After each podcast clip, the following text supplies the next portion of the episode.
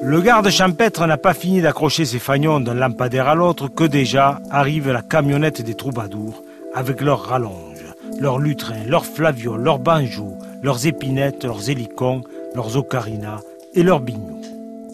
Sous le grand chêne, les villageois ont dressé un banquet. Les notables président. Les enfants courent sous les nappes, le menuisier discute avec le garagiste, l'adjoint avec l'instituteur, le paysan avec son beau-père et la bru de l'épicier avec le gendre du forgeron. Et puis dans la fraîcheur du soir qui tombe assez rapidement, quelques Vénus calipiges empoignent leur mari ou leur beau-frère et plaquent, dans une haleine de rosée, leurs avantages dépoitraillés contre le rable vigoureux de ces cavaliers d'un soir. Les autres ceux qui, dans la vie, ont un peu moins d'assurance, du bout des pieds, finissent par les rejoindre et se mêlent désormais sous la lune. Ceux qui tanguent, s'assemblent, se frôlent, se séparent et se rejoignent en un seul corps universel, fascinant et fasciné.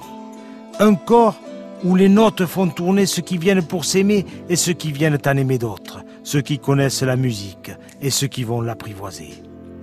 C'est comme ça que tout ce beau monde finit par s'esbaudir dans la fumée des cigarettes, dans le bruit et la sueur, avec force canettes et verres de muscat. Là, sous les lampions des fêtes de village, quelque part en France, au pays des vélos Solex, des cachous jaunie, des blondes en bikini et des vieux abbés. Là, sur cette piste, quand filles et garçons s'arrangent entre eux dans la nuit pour faire vivre ce monde ou le regarder tourner.